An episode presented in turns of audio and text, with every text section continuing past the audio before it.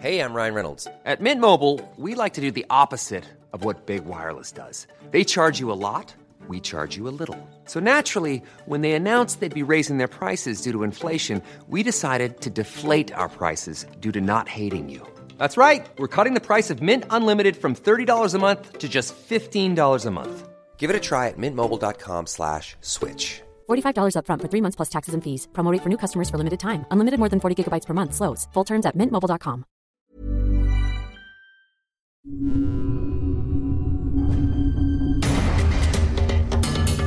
Hablemos de pobreza. Una producción del Heraldo Media Group en colaboración con Techo para entender y afrontar la realidad de un México que a todos nos corresponde. Hablemos de pobreza. Hola a todos y todas, bienvenidos a la segunda edición de Hablemos de Pobreza. Eh, mi nombre es Manuel, trabajo en Techo en el área en desarrollo de hábitat y bueno, hoy vamos a platicar acerca de uno de los mitos más grandes en torno a la pobreza en México. La pobreza es solamente un fenómeno rural. Eh, que recuerden que cada 15 días estamos lanzando un episodio nuevo en esta sección que habla sobre la situación de millones de personas que viven en nuestro país. Y bueno, estoy muy contento de que hoy nuevamente nos acompaña Enrique Cano, director social de Techo, para platicar de esta problemática tan importante en el país. ¿Qué tal, Quique? ¿Cómo andas? Feliz año, amigo. Muchas gracias, Manuel. Muchas gracias también a El Heraldo de México por la invitación y por aceptarnos nuevamente acá para seguir difundiendo esta gran problemática que es la pobreza. Perfecto. Bueno, Quique, pues hoy vamos a intentar pues platicar acerca de un mito que es muy común en el imaginario mexicano. Cuando nosotros tendemos a hablar de pobreza, eh, nosotros lo primero que pensamos es que estamos hablando de comunidades rurales, ¿no? Estas comunidades chiquitas que están siempre dispersas o en, las localidades que están pues en las carreteras, ¿no? Así como muy lejanas de las ciudades. Sin embargo, eh, luego de haber escuchado en el podcast pasado acerca de lo que hablaste del Coneval, pues nos contaste que la pobreza ya no es tan rural como antes. Eh, ¿Por qué lo dices? Quisiéramos saber. Bueno, efectivamente, eh, este es un gran mito, puesto que la pobreza es un fenómeno, ante todo, urbano, al menos aquí en nuestro país. Y bueno, pues ¿en qué te basas para comentarnos esto? Pues cruzando precisamente datos de Coneval y de INEGI, hay un dato que demuestra que 7 de cada 10 personas que viven en situación de pobreza viven en un espacio urbano. Esto surge cuando cruzamos dos datos. El primero es la cantidad de localidades con pobreza, que tienen más de 2.500 personas o más de 2.500 habitantes, que esta es la cantidad a partir de la cual el INEGI dice que es una comunidad o una localidad urbana. Y también la cantidad de personas que viven en situación de pobreza en estas localidades. Esto hace sentido también con dos indicadores propios que hay en Latinoamérica, que son que Latinoamérica es la región más urbanizada de todo el mundo y también la más desigual. Siete de cada diez personas, la cifra es impactante, Quique. Pero entonces, si la imagen que tenemos de estas pequeñas comunidades rurales perdidas en medio de la nada no es la correcta, ¿cuál sería la imagen de la pobreza urbana? ¿Nos comentas? Bueno, sí es correcto también hablar de esta pobreza rural. También existe, también está la pobreza muy asentada en estas zonas indígenas, en estas zonas lejanas de las ciudades. No queremos negar que nuestro país también padece pobreza ahí, pero la pobreza es un fenómeno que llega a cada rincón de, México y no discrimina si es un espacio con mucha o con poca población. El punto acá es voltear a ver que también hay mucha pobreza en nuestras ciudades que es sumamente cruda y que son rostros los que padecen hambre, los que no tienen una buena educación o que no tienen acceso a una vivienda adecuada. Definitivamente, la imagen que mejor representa la pobreza urbana es la de los asentamientos populares. En estos asentamientos viven miles de personas que, están, que estando dentro o muy cerca de las grandes ciudades de México no tienen las mismas condiciones para desarrollarse que sus vecinos y vecinas de colonias regulares. Oye, pero momento, nos estás hablando de un término nuevo, los asentamientos populares. ¿Quisieras contarnos un poco más acerca de esto? Sí, claro. En Techo, aquí en México, hablamos de un asentamiento popular cuando el espacio geográfico cumple con estos cuatro requisitos. El primero es que son al menos 10 familias viviendo en ese espacio. El segundo es que no cuentan con acceso regular a al menos un servicio básico de manera formal, como puede ser el agua potable, la energía eléctrica, el drenaje y la recolección de basura. El tercer punto es que no tiene una situación regular sobre la tenencia de la tierra, incluyendo sitios en proceso de legalización, pero aún sin títulos de propiedad.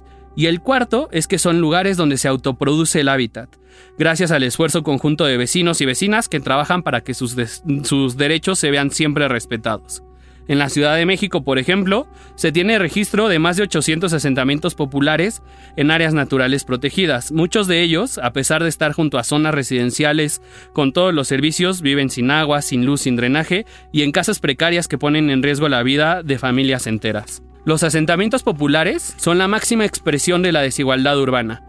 Apenas por unas cuadras o unos kilómetros encontramos en ellos familias en pobreza, que son excluidas por vivir en algún predio en particular, que son discriminadas en su acceso a derechos. Incluso hay casos en muchas ciudades, por ejemplo en la Ciudad de México, en Querétaro o en Guadalajara, donde unos cuantos metros y una barda o un muro de la vergüenza marcan la diferencia entre si se te respetan tus derechos o no.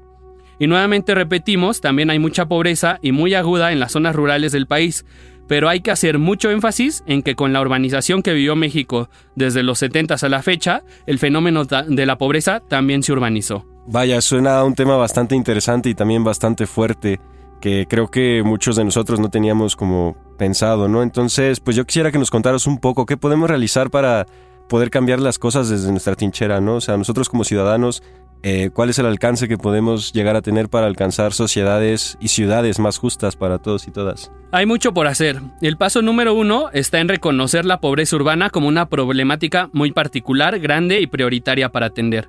Debemos conocer el problema, estudiarlo y analizarlo. Debemos visitar los asentamientos populares de las ciudades para entenderlos. Debemos tomar acciones en conjunto con los vecinos y vecinas que habitan en ellos para que por sus propios medios, pero con un empujoncito, vayan construyendo socialmente sus comunidades. Debemos tomar acciones para que mejoren su calidad de vida, para que defiendan sus derechos y que se construyan las ciudades que todas y todos merecemos. Y bueno, ¿cómo podríamos hacerle para unirnos a esta causa?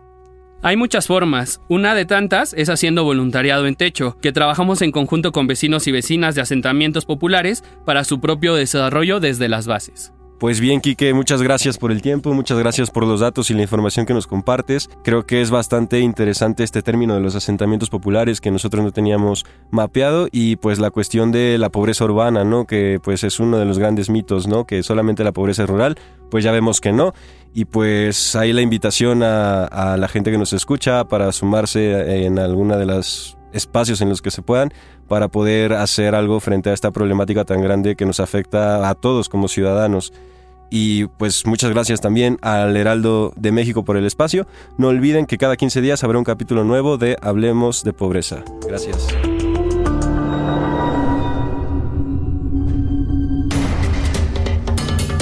Hablemos de Pobreza se realiza en colaboración con Techo para conocer más sobre esta organización, ingresa a www.techo.org diagonal México.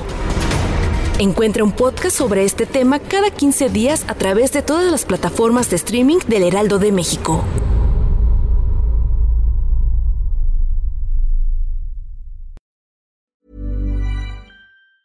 Planning for your next trip?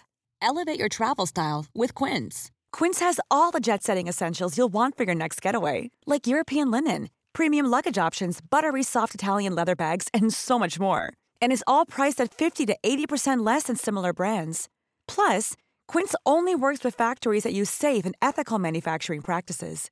Pack your bags with high-quality essentials you'll be wearing for vacations to come with Quince. Go to quince.com/pack for free shipping and 365-day returns.